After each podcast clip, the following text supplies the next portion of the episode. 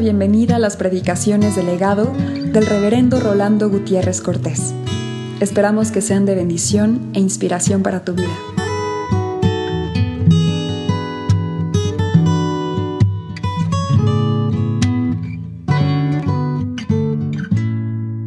En esta hora quisiera que pensáramos no en la palabra del Señor para tratar de probar en qué reside su autoridad y con ello tratar de escudriñar en la misma escritura el hecho de que viene de Dios, sino que quisiera enfocarme a lo que hemos venido considerando en todas estas intervenciones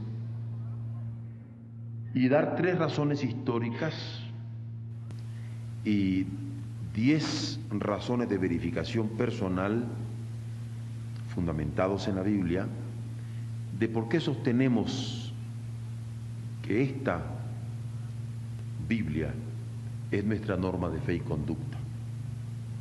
Porque yo entiendo que nosotros aceptamos la palabra del Señor como palabra del Señor venida de Él. Pero ¿por qué nos puede preguntar el mundo? Es que aceptan ustedes esta palabra como norma de su fe y como norma de su conducta. Y como dice el apóstol Pedro, nosotros tenemos que dar razón de nuestra fe. Y por ello quiero dar tres razones históricas, les decía, y diez razones de verificación personal, siempre fundamentados en la Biblia para ello. Las tres razones históricas son muy sencillas. Primero, porque esta Biblia ha sido para Israel norma a través de los siglos, especialmente lo que nosotros conocemos con el nombre del Antiguo Testamento. Y este Israel es el antecedente de pueblo de Dios al cual nosotros también pertenecemos como iglesia. En segundo lugar, nosotros aceptamos la Biblia como nuestra norma de fe y conducta porque también fue norma de fe para Jesús y así lo atestiguan los evangelios y en breve lo vamos a constatar. Pero en tercer lugar, porque la iglesia cristiana a través de los siglos también la ha tenido como su norma de fe y conducta. Y basándose en ella, es que se ha podido sostener, tanto con los escritos del Antiguo Testamento como del Nuevo Testamento posteriormente, a través de las edades. Estas son tres razones históricas para nosotros. La primera, el hecho de que ha sido para Israel a través de la historia la encontramos constatada cuando Moisés está altercando con el Señor, diciéndole, nunca he sido hombre de fácil palabra, ni antes, ni desde que tú hablas a tu siervo, porque soy tardo en el habla y torpe de lengua. Y Jehová le responde a Moisés, ¿quién dio la boca al hombre? ¿O quién hizo al mudo y al sordo y al que ve y al ciego? ¿No soy yo Jehová? Y le dice Dios a Moisés, ahora ve, yo estaré con tu boca y te enseñaré lo que hayas de hablar. Y el pueblo de Israel ha recibido a través de los años este testimonio de Moisés en el Pentateuco, Génesis, Éxodo, Levítico, Número, Deuteronomio, como palabra que Dios le dio a Moisés. Y como tal, la han respetado, la han estudiado, la han considerado, la han creído, han vivido y han sido sustentados por ella a través de todas las vicisitudes que han tenido que sufrir. Y no solamente los cinco libros de la ley, sino los libros históricos, los poéticos, los proféticos, han sido aceptados por ellos basándose en esta revelación que Dios ha hecho a través de los hombres. En segundo de Samuel, capítulo 23 y verso 2, también se nos registra que el Espíritu de Jehová ha hablado por mí, dijo Samuel, y su palabra ha estado en mi lengua, denotando que era el Espíritu del Señor el que hablaba a través de ellos y que la palabra del Señor era la que ellos estaban repitiendo, diciendo, comunicando a aquellos que la estaban recibiendo. En cuanto a los profetas, en Ezequiel, en el capítulo 3 y verso 4, nos encontramos con este testimonio. Luego me dijo, dice el profeta, hijo de hombre, ve y entra en la casa de Israel y habla a ellos con mis palabras. Y es el mismo Dios el que subraya en el profeta que habría de hablar a su pueblo con sus propias palabras. Es por eso que el pueblo de Israel ha aceptado estas palabras no como de Moisés o no como de Samuel o no como de Ezequiel, sino como palabras que el Espíritu del Señor ha inspirado y ha puesto en la boca de sus siervos para ellos particularmente. Y hay otro profeta como Miqueas, en cuyo libro en el capítulo 3 y verso 8 nos registra, mas yo estoy lleno del poder del Espíritu de Jehová y de juicio y de fuerza para denunciar a Jacob, esto es, a Israel, al pueblo de Israel, su rebelión, su pecado. ¿Por qué? Porque él se sentía, Miqueas, lleno de poder del Espíritu del Señor para hacerlo. Y de ese Espíritu era que comunicaba el mensaje a aquel pueblo. Pero es más, cuando nosotros decimos que aceptamos la Biblia como norma de nuestra fe y conducta, porque el pueblo de Israel así lo ha aceptado en Moisés, o en su historia o en los profetas, cual si esto fuera poco, el mismo Señor Jesucristo lo avala cuando dice, de acuerdo al Evangelio de Marcos en el capítulo 12, en el verso 6, el mismo David dijo por el Espíritu Santo, dijo el Señor a mi Señor, siéntate a mi diestra hasta que ponga a tus enemigos por estrado de tus pies. De modo que el mismo Hijo de Dios avala que el Espíritu Santo era el que hablaba a través de sus siervos, en este caso de David, para dar mensaje a su pueblo.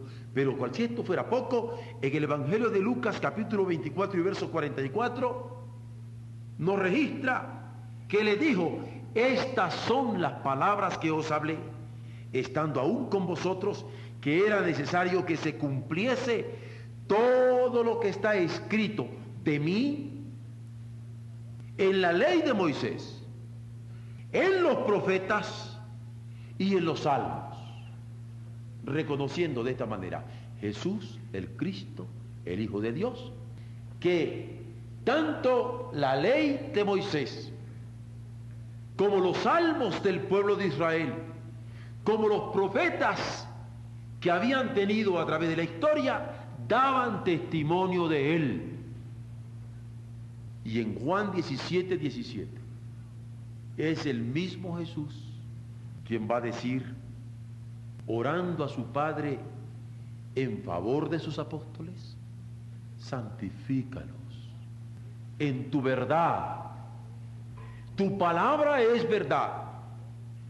Porque Jesús reconoce que esta palabra dada al pueblo de Israel es verdad de Dios para santificarlo y para guiarlos a través de todos sus días. De modo que nosotros creemos en la Biblia como norma de nuestra fe y conducta, porque es palabra de Dios que ha sido aceptada por el pueblo de Dios, avalada por Moisés, avalada por la historia, avalada por los profetas y avalada por Jesús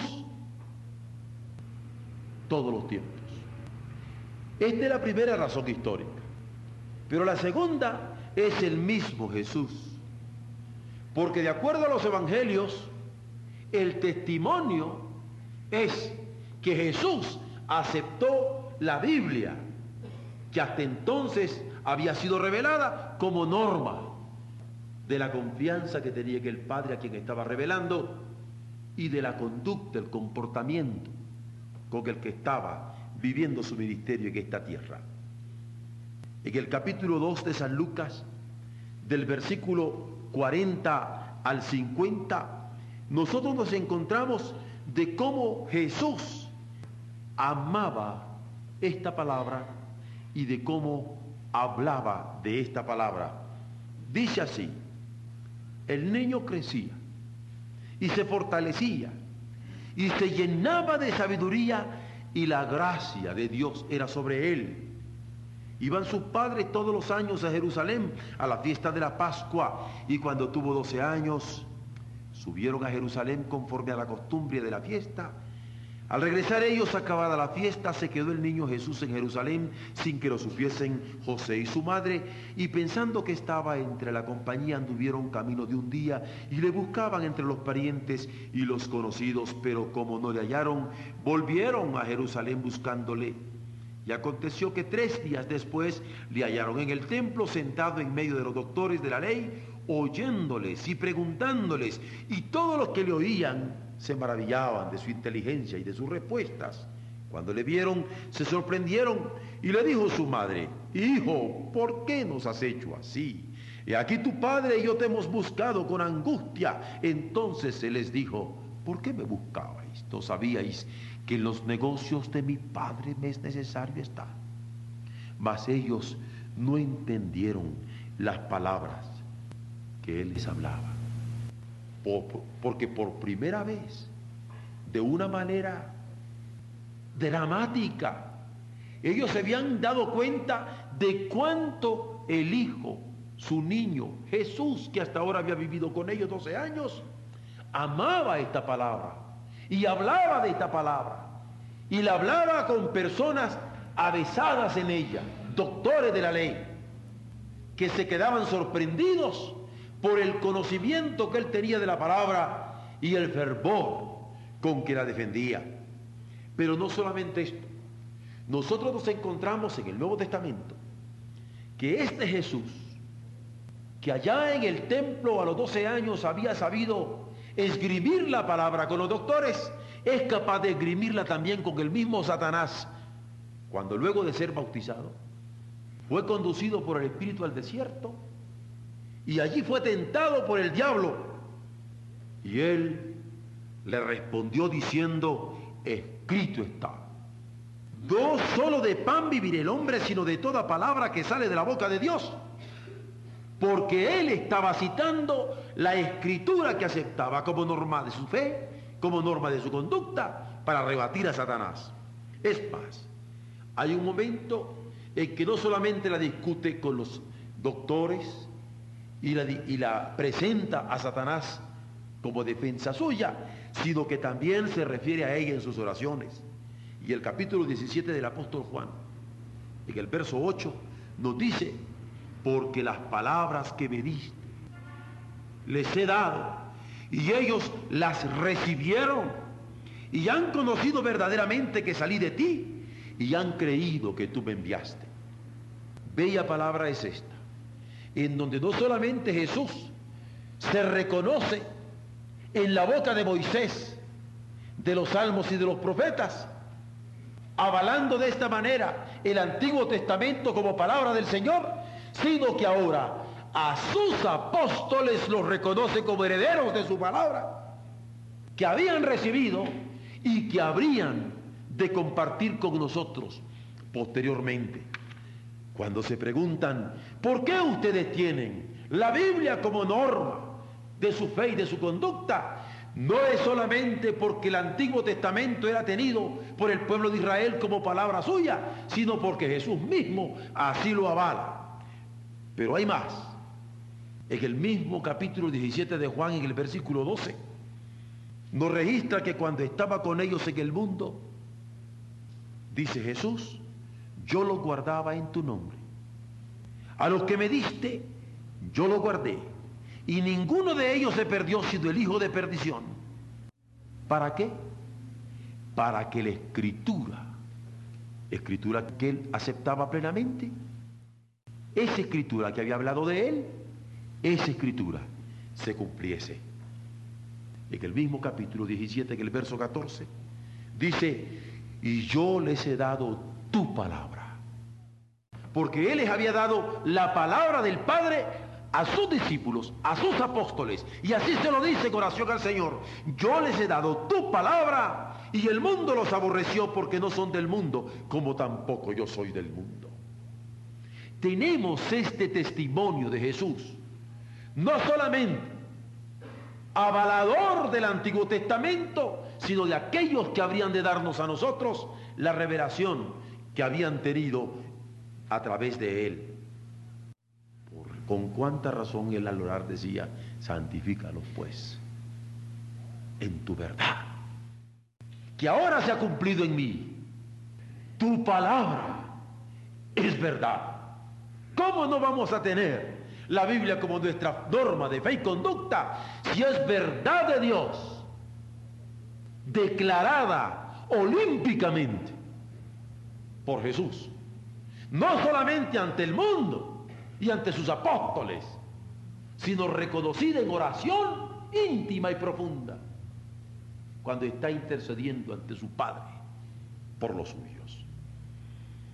¿Cómo nos conmueve cuando vemos que Jesús reconoce el cumplimiento de las profecías en él mismo? En Juan 5:39 hay un momento cuando él va a decir, escudriñad las escrituras porque a vosotros os parece que en ellas tenéis la vida eterna y ellas, las escrituras, son las que dan testimonio de mí. ¿Cómo no vamos a tener por norma lo que da testimonio de Jesucristo? ¿Cómo no vamos a normar nuestra fe en aquello que está dando testimonio de nuestro Maestro, Señor y Salvador? Es más, en Juan 5:46 Jesús va a decir, si creyeseis a Moisés, me creeríais a mí, porque esto lo dice Jesús, de mí escribió él, de mí es que escribió Moisés. Y ya en el capítulo 13 del mismo Evangelio de Juan, en el verso 18 y 19, dice, no hablo de todos vosotros, yo sé a quienes he elegido, mas para que se cumpla la escritura porque la escritura ya lo había anunciado. El que come pan conmigo levantó contra mí su calcañar. Desde ahora os lo digo, continúa Jesús, antes que suceda, para que cuando suceda creáis que yo soy. Porque la traición de Judas estaba prevista justamente en la Biblia y el Señor ve cómo se está cumpliendo. Y en Juan 15, 25 continúa, pero esto es para que se cumpla la palabra, la palabra que está escrita en su ley. Sin causa me aborrecieron, porque ya la palabra escrita de Dios había profetizado que el Hijo del Hombre sería aborrecido por ellos.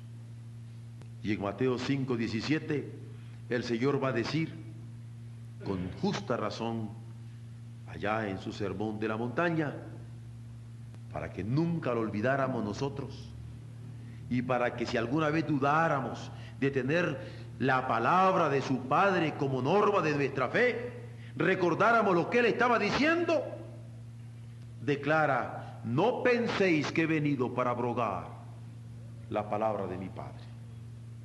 Yo no he venido para abrogar la ley o los profetas. No he venido para abrogarla, sino para cumplirla.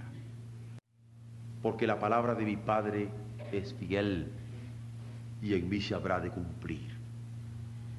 Y en Lucas 22, 37 continúa, os digo que es necesario que se cumpla todavía en mí aquello que está escrito,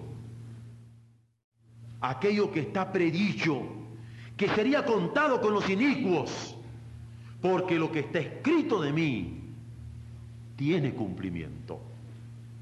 Y continúa en Lucas 24, 27,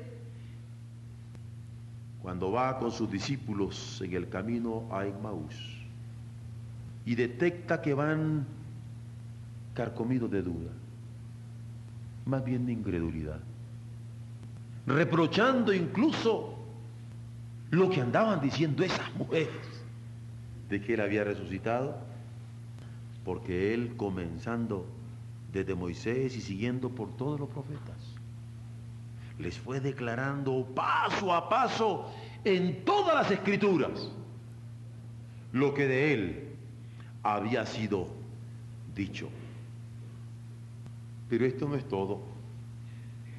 Cuando nosotros decimos que creemos en la palabra de Dios como nuestra norma de fe y conducta en virtud de que Jesús aceptó esta palabra como norma de su fe,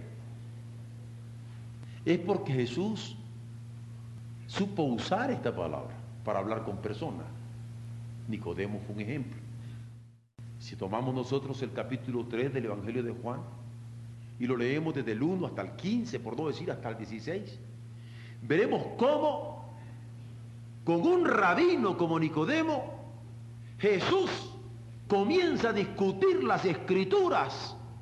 Y hay un momento cuando le dice, y como Moisés fue levantado en el desierto, citando las escrituras, citando el Pentateuco, que él conocía muy bien, Nicodemo. Así es necesario que el hombre, el Hijo del Hombre, sea levantado. Y Nicodemo se percata, al ser confrontado con la ley de Moisés, de que aquel con quien estaba hablando era algo muy diferente, por eso termina diciéndole, nadie puede decir estas cosas si no fuera Dios con él. Pero si tan solo lo hubiera usado en conversaciones personales, podría quedar en poco. Pero él la usa para predicar en público. Recordamos cuando él, de acuerdo a la, a la referencia de Mateo 11.7, habla a aquellos que estaban dudando acerca de Juan el Bautista y le dice, ¿Qué salisteis a ver al desierto? ¿Una caña sacudida por el viento?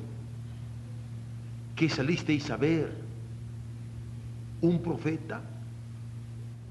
Yo digo más que un profeta, porque este de quien está escrito, rebache que el verso 10, de quien está escrito, he aquí, yo envío mi mensajero delante de tu faz el cual preparará tu camino delante de ti.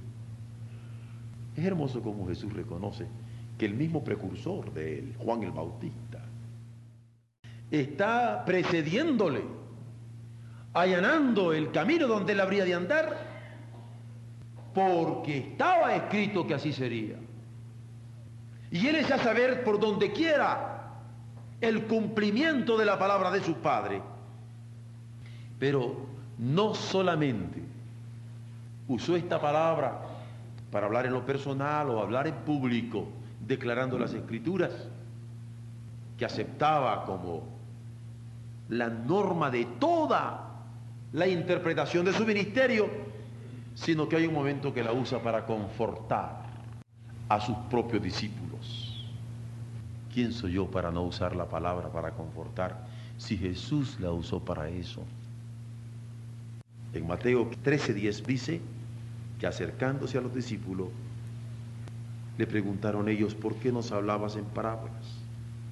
Pero él les responde, es que se está cumpliendo la profecía de Isaías, que dijo de oído, oiréis y no entenderéis, y viendo veréis y no percibiréis porque el corazón de este pueblo se ha engrosado y con ellos los oídos también escuchan pesadamente y han cerrado sus ojos para que no vean con los ojos y oigan con los oídos y con el corazón entienda y se conviertan y yo los sanes, pero bienaventurados son vuestros ojos, le dice él, porque ven. Y bienaventurados son vuestros oídos, le dice él, porque oyen. Pero estos no están más que viendo en sí mismos el cumplimiento del profeta Isaías, porque ya así fue anunciado y les consoló de esta manera. Pero también en un momento de tristeza cuando ya estaban despidiendo a Jesús, próximo a su muerte, el Señor les consuela, porque cuando hubieron cantado el himno nos registra Mateo 26, 30 y 31, y habiendo salido al monte de los olivos, el Señor les dijo, todos vosotros os escandalizaréis de mí esta noche, porque escrito está, heriré al pastor. Escrito está, que las ovejas del rebaño serán dispersadas. Y sé que todos vosotros os escandalizaréis de mí esta noche. Pero ya está escrito.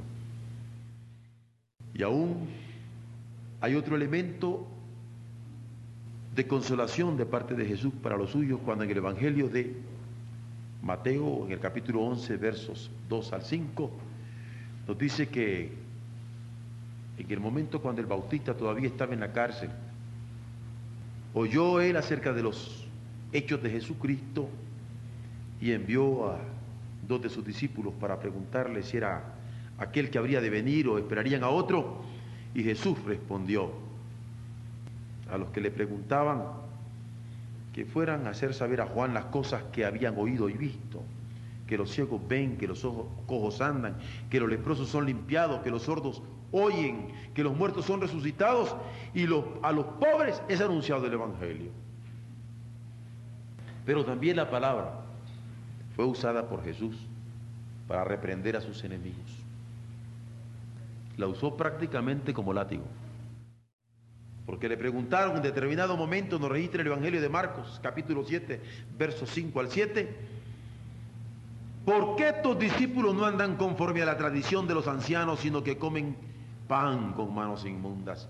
Y él le dijo, hipócritas, bien profetizó de vosotros Isaías, como está escrito. Este pueblo de labios me honra, mas su corazón está lejos de mí, pues en vano me honran enseñando como doctrinas mandamientos de hombres. Porque Jesús usaba de manera admirable, como hemos podido ver en esta noche, toda la doctrina que los profetas habían dado de parte de Dios al pueblo de Israel. Pero en Mateo 21, del 15 al 17, nos encontramos con otro incidente, cuando los principales sacerdotes y los escribas, viendo las maravillas que hacía y a los muchachos aclamando en el templo y diciendo, sana al hijo de David, se indignaron y le dijeron, oye lo que estos dicen y Jesús les dijo, ¿sí? y los aborda y los emplaza y les dice, es que nunca leísteis. Es que nunca leísteis. ¿Qué es lo que habrían de leer? La palabra de Dios. La ley, los salmos y los profetas. Nunca leísteis de la boca de los niños y de los que maman, perfeccionaste la alabanza. Por eso es que él en un momento dado sale fuera y lo deja. Pero también Jesús continúa fustigando en un momento dado con la palabra que acepta como su norma. Y en Lucas 17 del 29 al 30 hay un momento que cita el día en que Lot salió de Sodoma. Y recuerda que entonces llovió del cielo fuego y azufre y lo destruyó a todos. Para decir posteriormente, así será el día en que el Hijo del Hombre se manifieste. Porque Él conocedor de la escritura, usa la escritura para enfrentarse a sus enemigos. Él, teniendo toda la autoridad del cielo y de la tierra, se basa en la autoridad de la Biblia que ellos adaptaban, los israelitas, para refutarles. Porque lo querían a él minusvaluar. Él no teme usar la Biblia para refutar errores, él no teme usar la Biblia para refutar herejías. Él no teme tomar la autoridad de la escritura para decir, erráis, ignorando las escrituras y el poder de Dios. Es lo que nos registra Mateo 22, 29.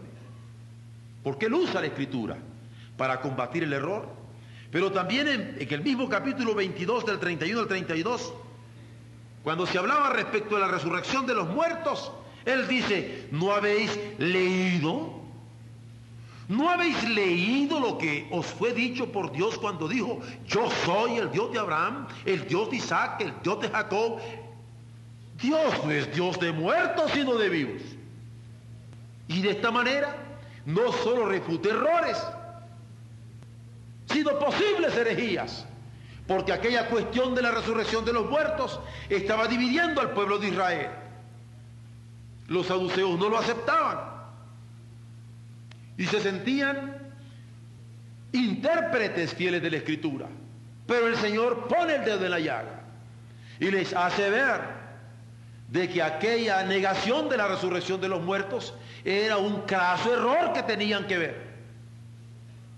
Que no podían aceptar que Dios era un Dios de muertos. La resurrección era necesaria porque Dios era un Dios de vivos. Y así, basándose en la escritura, se los muestra. Pero aún en el capítulo 19 del mismo Evangelio de Mateo, verso 3.6, cuando en un momento dado los fariseos llegan tentándole y diciéndole que si era ilícito al hombre repudiar a su mujer por cualquier causa, él en esta ocasión le responde diciéndole, ¿no habéis leído? Y este término leído lo usa una y otra vez el Señor.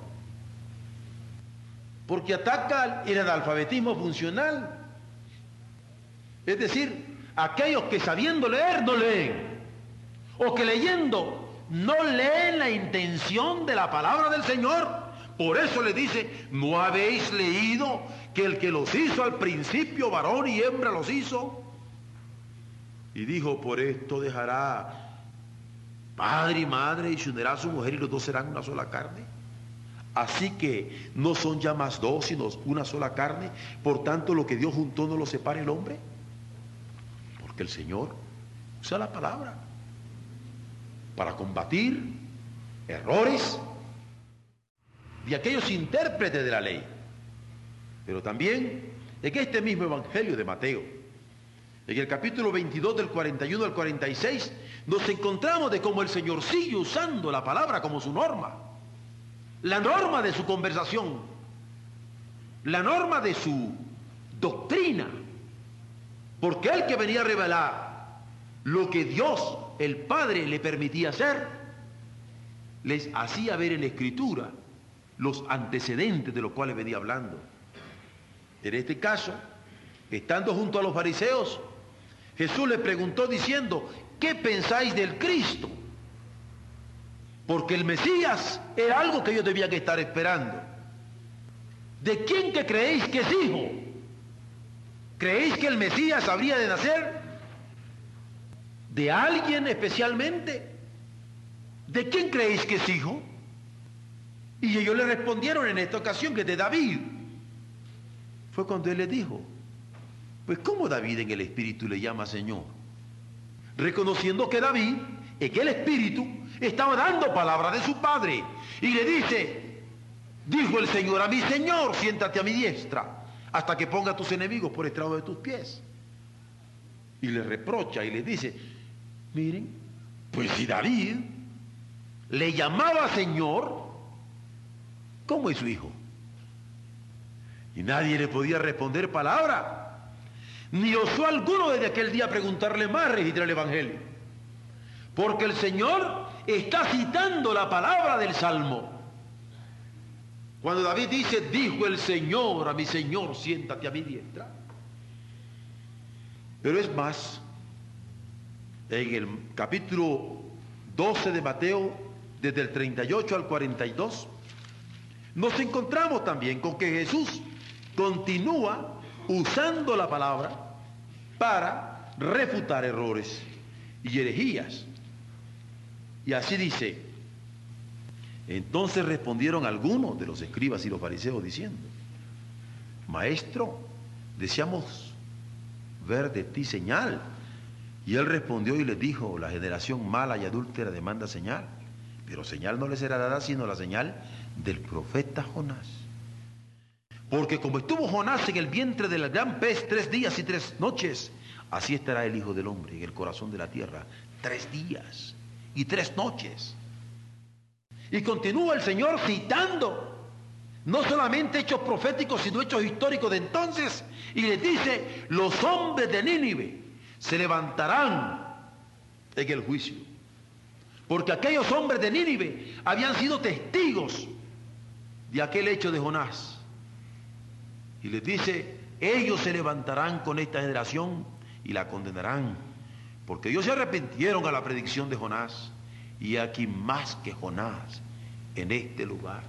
Y vuelve a citar, la reina del sur se levantará en el juicio con esta generación y la condenará, porque ella vino de los fines de la tierra para oír la sabiduría de Salomón. Y aquí más que Salomón en este lugar. Porque para Jesús, la palabra revelada de Dios, escrita en el pueblo de Israel y tenida por sagrada por ellos, era la palabra de su Padre. Y la avala citándola vez tras vez para arrancar los errores de los que trataban de interpretarla para confundir gentes. Pero no solamente eso. ¿Saben ustedes que el Señor usó la Biblia como fuente de ilustración para sus mensajes? En el capítulo 6 de Mateo, el versículo 28 al 30, dice un pasaje que todos sabemos. ¿Por qué os afanáis por el vestido? Considerad los lirios del campo como crecen, no trabajan ni hilan, pero digo que ni aun Salomón, un personaje conocidísimo por el pueblo de Israel y registrada su historia en el Antiguo Testamento, lo trae él diciéndole, ni aun Salomón, con toda su gloria, se vistió así como uno de ellos. Y si la hierba del campo que oye, si mañana se echa al horno, Dios la viste así, lo hará mucho más a vosotros, hombres de poca fe. Y aquel mensaje de tener confianza en su Padre en la hora de las más duras necesidades. Es ilustrado por el Señor con un personaje que todos conocían en su historia y que estaba registrado, por supuesto, en lo que es su historia y que nosotros conocemos con el nombre del Antiguo Testamento. Y es más, cuando está hablándole a Nicodemo, pasaje que ya hemos visto en estos momentos, está hablando de Nicodemo y está dando el mensaje del nuevo nacimiento, que era necesario nacer de nuevo. También ilustra su mensaje diciéndole, como Moisés levantó la serpiente en el desierto, es necesario que el Hijo del Hombre sea levantado. Y el verso 14 de ese capítulo. Pero estas son entonces las dos primeras razones históricas por las cuales nosotros creemos en la Biblia como norma de fe y conducta. Porque el pueblo de Israel siempre aceptó este Antiguo Testamento que nosotros conocemos como palabra del Señor. Y Jesús mismo lo avaló. ¿Cómo no lo vamos a creer nosotros? Pero ¿qué podríamos decir de la iglesia? La iglesia a través de los siglos, principalmente después del siglo XVI, ha aceptado la Biblia como la palabra de Dios. Y la iglesia justamente tenía la Biblia como criterio de verificación para ver si lo que les estaban diciendo los apóstoles era verdad de Dios o no era verdad de Dios. ¿Recuerdan ustedes aquel pasaje que se registra en los hechos de los apóstoles acerca de los hermanos de Berea? Y que la letra dice que estos eran más nobles que los que estaban en Tesalónica, porque recibieron la palabra con toda solicitud. Pero añade, que ellos escudriñaban cada día las escrituras para ver si estas cosas eran así.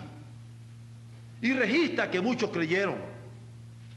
Y registra que muchas mujeres griegas de distinción y no pocos hombres creyeron, pero que una y otra vez escudriñaban las escrituras como iglesia para normar su fe en aquellas escrituras y para normar el comportamiento de creyentes en el Hijo de Dios de acuerdo a aquellas escrituras que tenían. Por eso les decía, hay por lo menos tres razones históricas entonces en las que nosotros sustentamos esta declaración de creer la Biblia como nuestra norma de fe y conducta. Pero ahora voy con 10 razones de verificación personal, en donde cada uno de nosotros podrá avalar si es cierto o no es cierto, de cómo por el Espíritu Santo podemos tener esta convicción. He aquí las 10 razones. Primera, en la Biblia nosotros escuchamos la voz de Dios. ¿Por qué? Porque Dios en su gracia nos permite escucharle en ella. No es una persona la que después de haber leído la Biblia, a veces sin que nadie más se le explicara, ha podido escuchar la voz de Dios personalmente que le llama. Porque Dios en su gracia nos permite reconocerle en su revelación por ella. Y darnos cuenta que Él es Dios Padre, Creador del cielo y de la tierra. Porque Dios en su gracia nos permite obedecerle en su voluntad por ella. Porque al darnos cuenta qué es lo que quiere, nosotros deseamos agradarle. Porque Dios en su gracia nos permite saberle de parte nuestra. Porque allí nos percatamos en la Biblia que de tal manera ha amado al mundo que ha dado a su Hijo unigénito para que todo aquel que en él crea no se pierda, mas tenga vida eterna. Porque Dios en su gracia nos permite compartirla con otros, porque cuando conocemos su verdad, queremos que otros la conozcan. De modo que es nuestra norma de fe y conducta, porque en ella escuchamos a Dios reconociéndole para obedecerle, saberle de parte nuestra y compartirla con toda alegría con aquellos que están cerca de nosotros. La segunda razón que podemos personalmente verificar es que en ella conocemos el lenguaje del Señor. Porque es el lenguaje con que nos habla, a pesar de desprecios, es en ella que nos habla a pesar de rechazos. Es en ella que nos habla a pesar de rebeldías. Es en ella que nos habla a pesar de situaciones inimaginables. Allí nos habla como Padre que nos ama y se revela. Allí nos ama consolándonos en su Espíritu Santo. Allí nos muestra que su amor nos alcanza también en el Hijo. ¿Quién no puede entender este lenguaje?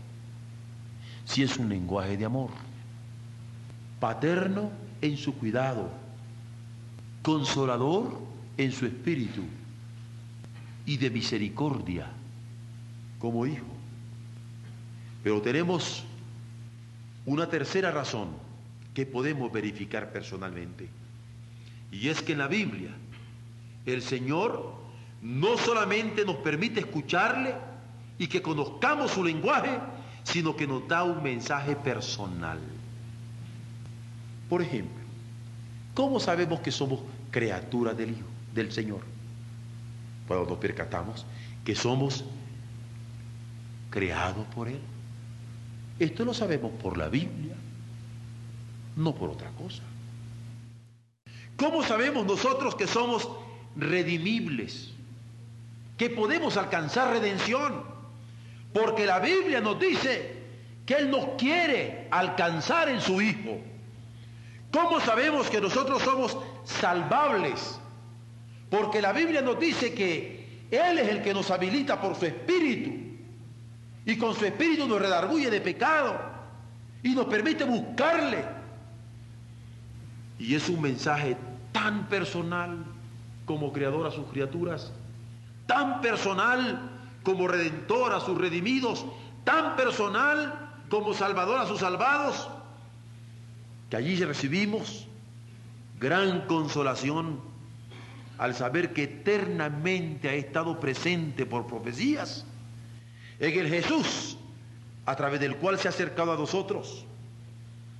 Ha estado eternamente en las profecías pero ahora también lo está a través de los apóstoles diciendo este mensaje y a través de su iglesia diciendo este mensaje de manera personal. De manera que esta es una tercera razón por la cual nosotros tenemos la Biblia como nuestra norma de conducta que nos guía, que nos nutre, que nos consuela y es más que juzgará al mundo con ella. Pero hay una cuarta razón de verificación personal. Dios en la Biblia nos permite que le escuchemos, que conozcamos su lenguaje, que nos percatemos que es un mensaje personal, pero a través de ella se revela al mundo. Y esto de que se revela al mundo, hay que considerarlo seriamente. Porque ¿saben ustedes lo que significa que Dios se esté revelando al mundo donde reina tanto el pecado? Porque en ocasiones podríamos estar tentados nosotros de pensar de que Dios solo se revela a los que tienen un halo de santidad sobre su cabeza. Pero en la Biblia se revela que a pesar del pecado Dios está revelando al mundo. Y esto es serio, porque en el mundo Él busca a los hombres y los hombres le huyen. En el mundo Él muestra su amor y los hombres le rechazan. En el mundo Él busca salvar y logra salvar a hombres y mujeres y somos infieles. En el mundo insiste en llamar a gente que no quiere responderle. Sin embargo, a pesar de estas contradicciones, Dios se está revelando al mundo en la Biblia. Por eso es nuestra norma de fe. Porque a pesar de que el mundo lo rechace, Él quiere que nosotros lo sigamos proclamando. Por eso es norma de nuestro comportamiento. Que aunque el mundo le huye o los cristianos mismos le sean infiel, nosotros tenemos que permanecer fieles dando esta palabra. Pero hay una quinta razón de verificación personal. Y es que a través de la Biblia es que Él está constituyendo a su iglesia en un sitio de ubicación y victoria. Porque es en la iglesia donde el hombre encuentra su lugar frente a Dios y frente al mundo. Es en la iglesia donde actúa la verdad de Dios. Es en la iglesia donde su verdad lucha brazo a brazo contra el diablo que quiere arrebatarle a los salvados. Es en la iglesia donde Él está transformando con su verdad. Es en la iglesia donde Él está triunfando con su verdad. Y gloria a Dios por ello. Por eso la Biblia es nuestra norma de fe y conducta. Porque en ella se constituye esta iglesia para en esta ubicación presentar el campo de lucha. Pero hay una sexta razón de verificación personal y de la cual nosotros podemos dar fe. Y es que en la Biblia misma él está mostrando su poder. Vean ustedes cómo se ve en ella, página tras página, la fidelidad suya a través de los tiempos. La interpelación permanente para cada hombre, buscándole paso a paso. La bendición para quienes le han creído o el juicio para quienes le han rechazado. Y esa Biblia norma de nuestra fe, es en donde Él está mostrando su poder eternamente. Pero la séptima razón que podemos verificar es que cuando en el Salmo dice, lámpara es a mis pies tu palabra y lumbrera mi camino, es realmente luz que alumbra, porque es luz suya Tan cierto como que alumbra a los perdidos para que se guíen por su verdad. Tan cierto como que da sentido a las elecciones de los suyos. Porque ¿qué podríamos hacer nosotros al elegir entre alternativas diversas en el mundo si no tuviéramos la luz del Señor? Tan cierto como que da significado personal a sus promesas. Porque cada promesa del Señor podemos apropiárnosla y están escritas en la Biblia y son para nosotros. Y cuando nosotros descubrimos una promesa y nos alumbra la promesa como verdad de Dios para nuestra vida y nos apropiamos de esa promesa, Él aparece como luz de luz, cual se diría en los credos antiguos. Él es el que da, además, por esta luz, nuevos alcances en los horizontes de su gracia. Díganos si no tantos que han sentido su vida como en un callejón sin salida y que en un momento dado, con una palabra de la Biblia, han encontrado como revelación de Dios nuevos alcances en los horizontes de la gracia del Señor. Pero hay una octava razón que podemos verificar concretamente y es que en la Biblia conocemos las intenciones del corazón de Dios. Estas intenciones han sido verificadas por Israel. Vez tras vez Israel ha sentido el amor paternal del Señor. Esta intención del corazón del Señor ha sido revelada por Jesús al encarnarse por nosotros y ha sido, permítaseme la expresión moderna, descodificada por los apóstoles. Porque también los apóstoles comenzaron a revelarnos los alcances del Dios por el pueblo de Israel y más aún los alcances de Dios en Jesucristo en favor del mundo. Y esta intención del corazón de Dios es ahora lo que estamos proclamando como iglesia, registrado en la Biblia para nuestra edificación. Y una penúltima razón es que en la Biblia se estructura nuestra predicación porque la predicación es controlada por ella. Ella inspira nuestro mensaje, como dice la Escritura misma, que hay que procurar con diligencia presentarse al Señor aprobado como obrero que no tiene de qué avergonzarse, porque usa bien, no su imaginación, no sus conocimientos, no sus argumentaciones, sino porque usa bien la palabra de verdad. Y ya hemos conocido a qué llamaba Jesús palabra de Dios. Y a qué palabra llamaba verdad de Dios para que fueran santificados sus apóstoles. Es esa palabra la que estructura nuestra predicación porque además de inspirar el mensaje, avala el contenido, como cuando registra en Hechos 8 del 30 al 38, que Pablo, tal cual acostumbraba, iba discutiendo, declarando, exponiendo constantemente por medio de las escrituras las razones de la crucifixión y resurrección de nuestro Señor. Es por eso que decimos que creemos en la Biblia como nuestra norma de fe y conducta, porque en ella estructuramos nuestra predicación no solamente para inspirarla y para que esté avalada, sino porque es la Biblia la que confirma cada promesa que nosotros podemos decir como iglesia y la que puede garantizar cada afirmación. Porque los hombres podríamos mentir, pero el Señor garantiza las promesas que ha ofrecido para todos los que crean en Él. Y es la Biblia la que puede verificar la fidelidad de la proclamación de la iglesia. Pero la última razón de verificación personal en que nosotros podríamos basarnos para decir por qué es la norma de nuestra fe y conducta es porque, de acuerdo al testimonio interno de la Escritura, es en ella misma que basarán sus juicios últimos. ¿Por qué? Porque es en ella donde se está revelando el misterio de Dios. ¿Por qué? Porque es palabra que ha creado, porque es palabra que ha sostenido al mundo, porque es palabra que ha guiado, porque es palabra que ha redimido cuando se hizo carne en Jesucristo, pero también palabra que juzgará. De modo que, en virtud de estas razones, es que creemos, nos conducimos y esperamos que por la palabra somos regenerados, que por la palabra somos congregados, que por la palabra somos guiados, que por la palabra somos reprendidos, que por la palabra somos estimulados a la fe en nuestras conciencias.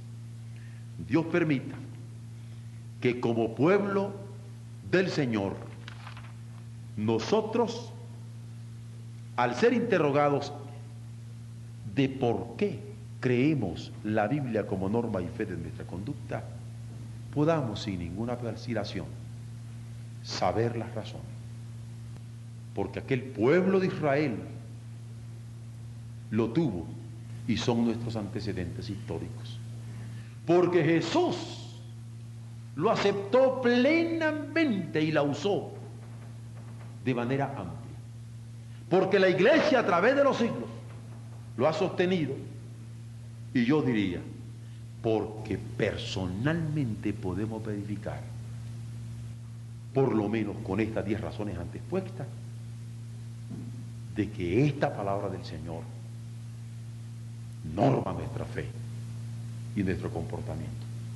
El anhelo es que nos inspire, no solamente para vivirla, sino para compartirla con el mundo. Porque estas cosas son escritas, decía el apóstol Juan, para que el mundo crea. Dios nos bendiga.